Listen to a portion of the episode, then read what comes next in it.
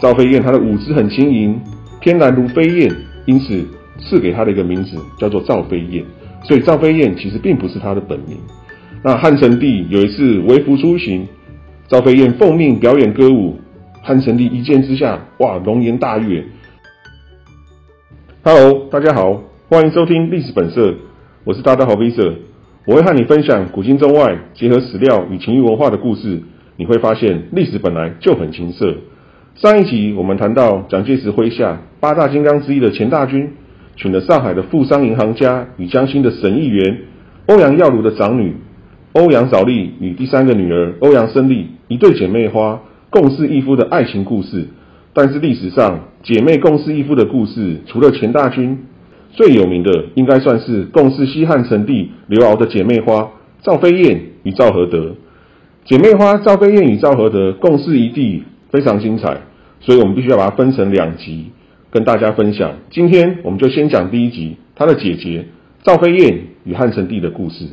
赵飞燕大家耳熟能详，她是西汉成帝刘骜的第二任的皇后。除了美貌之外，最有名的就是她身材非常苗条。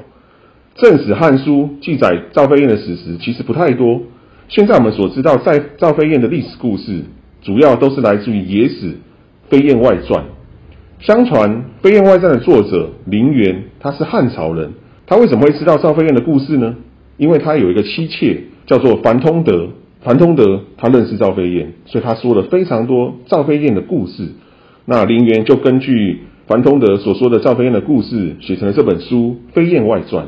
东汉班固他所著的《汉书》里面的记载，本名其实已经不可好的赵飞燕，出生之后父母根本就不想养他，就把他随便丢弃。结果没有想到三天之后，赵飞燕居然还活着。他的父母非常惊讶，讶异他的强韧的生命力。决定好吧，那就养他吧。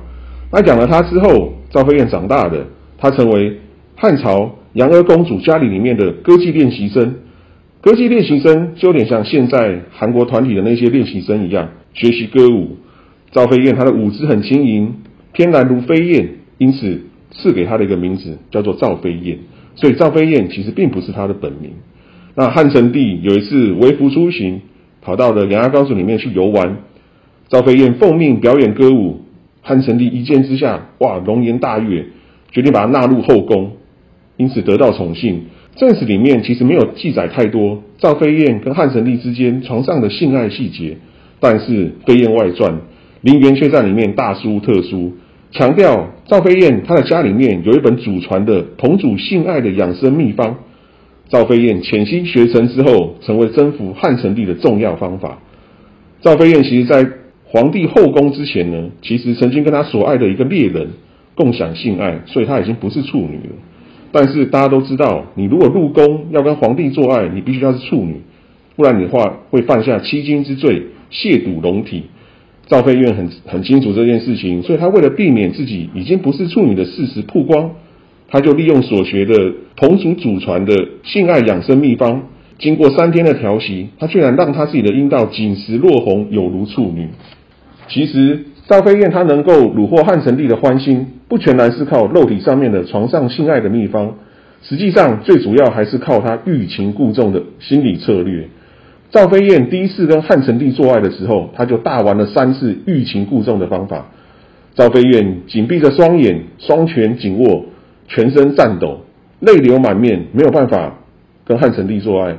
汉成帝连续三个晚上就抱着赵飞燕。都没有办法享受他们之间第一次的性爱，但是汉成帝却完全不会怪他，反而在别人面前称赞他身材非常好，做爱的时候半推半就，若即若离，更让他觉得充满了性欲与兴趣。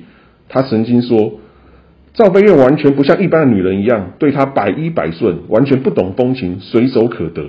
赵飞燕大玩欲擒故纵的心理策略成功，第四个晚上，他与汉成帝完成第一次的性爱。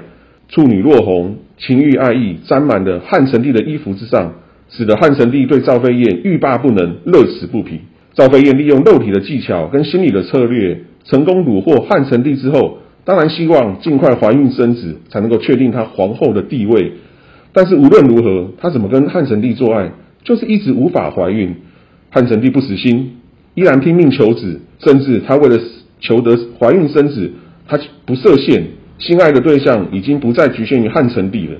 他竟然不断跟一堆多子的官员、宫奴私通，期盼能够一举得男，但是依然无所得。后来赵飞燕发现自己无法怀孕，可能是跟她使用袭击丸有关。什么是袭击丸呢？相传袭击丸是汉朝江都义王刘飞的妻妾，名字叫做李阳华。他因为跟赵飞燕的家里有些交情，他为了让赵飞燕身轻如燕、沉鱼落雁，把主要成分是麝香，但是能够催情减肥、美容养颜的袭击丸传给了赵飞燕，教她必须要把袭击丸塞到肚脐里面，经过融化之后能够进入身体，会让人的皮肤美白如雪。但是因为袭击丸的主要成分是麝香，会产生非常大的副作用，长期使用会破坏子宫，导致女性绝经，没有办法生育。所以赵飞燕使用了袭击丸之后呢，体型越来越瘦，皮肤越来越白，但是她的月经也越来越少。她询问当时在宫中负责调配中药的上官武，上官武听完之后对赵飞燕说：“你这样子当然是不孕了啊。”为了要让赵飞燕能够怀孕，上官武教赵飞燕用一些花草中药熬煮成汤，用来洗涤她肚脐里面的袭击丸。但是赵飞燕无论如何洗涤，依然没有怀孕。著名的电视剧《后宫甄嬛传》里面，其实有演到袭击丸的戏份。在男女情感、性爱的世界当中，如果百依百顺，没有自我，有时会给对方一种廉价的感觉。但是如果你像赵飞燕一样，欲擒故纵，情欲自主，有时会给对方一种精品的错觉。如何选择，全看你自己，没有标准的答案。好，今天呢，我们要来聊聊历史本色。今天的这一集，赵飞燕欲擒故纵，床上征服汉成帝。其实，在里面看到的部分呢，我会直接接入一些比较是，呃，幸福课程中会讲到几个重点呢。里面去讲到说。嗯，女主角她半推半就，哦，无法交合。好，里面去提到呢，赵飞燕她半推半就，无法交合。在实际的门诊上面呢，我们会遇到很多人，他是不敢性交，他会怕疼，会怕痛。那有些比较困难的个案，确实是不太能够进入的。但是以大部分的人来讲，其实我们先不说进入的问题好了，其实都会有肿胀的一个问题，其实那个是可以解决的哦。一个部分是你要练习你的会阴肌肉的掌握，会阴肌肉呢，它基本上可以掌握住你的进来的时候，迎合呃阴茎的进入，让你不会如此的肿胀。那另外一部分是它的掌握也可以让您更容易达到高潮的一个状态。那其实更重要的是，刚刚里面有去提到说，嗯，赵飞燕她是歌舞轻盈，所以可以理解她其实是在于伸展拉筋瑜伽的这部分呢，其实是她比较擅长。而这边我要去说明一下，伸展拉筋的部分，它确实能够更促进我们更容易获取性高潮的感觉哦。怎么说呢？因为在你如果说你在伸展的时候，你对于那个舒展的那种酸酸痛痛的感觉，其实是有抗拒的，其实是会有点可惜。在我们在性交的时候啊，我们在利用不同的一个姿势去达到阴道里面的舒服感的时候，其实都会需要去撑开那种紧紧胀胀的那种感觉。那个感觉一过去呢，其实是更容易有高潮的感觉。好喽，讲到这边，大家有注意到吗？其实两个重要的重点，赵飞燕她都有掌握到哦。一个是阴道口哦的一个呃掌握力度哦，再来就是阴道内的伸展，其实都是能够呃如上面说的，赵飞燕她利用她的肉体技巧成功虏获汉成帝。所以这边要说啊，她除了本身的一些肉体技巧之外，即使他有性爱养生书，更重要是他自己本身的一个肉体的掌握，也要能够合一。这是比口爱手爱的技巧还来个更重要的核心哦。我是幸福夫妻的柯文慧，我是信箱诊疗创办人，呃，同时在新北的广川医院担任幸福门诊的副主任。在台中的安育诊所、台南的君安诊所都担任幸福顾问，所以有关幸福的问题，欢迎来找我咨询哦。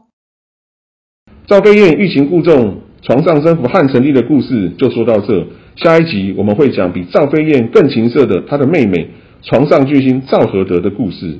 欢迎大家上阿信官网阅读完整文字版，关键字搜寻“阿信最懂你的亲密顾问”。音频底下也附有专栏文章链接，欢迎点阅看更多文章。我是大道 Visa，下周历史本色继续聊历史与情色，一起成为探索历史的好色之徒。拜拜。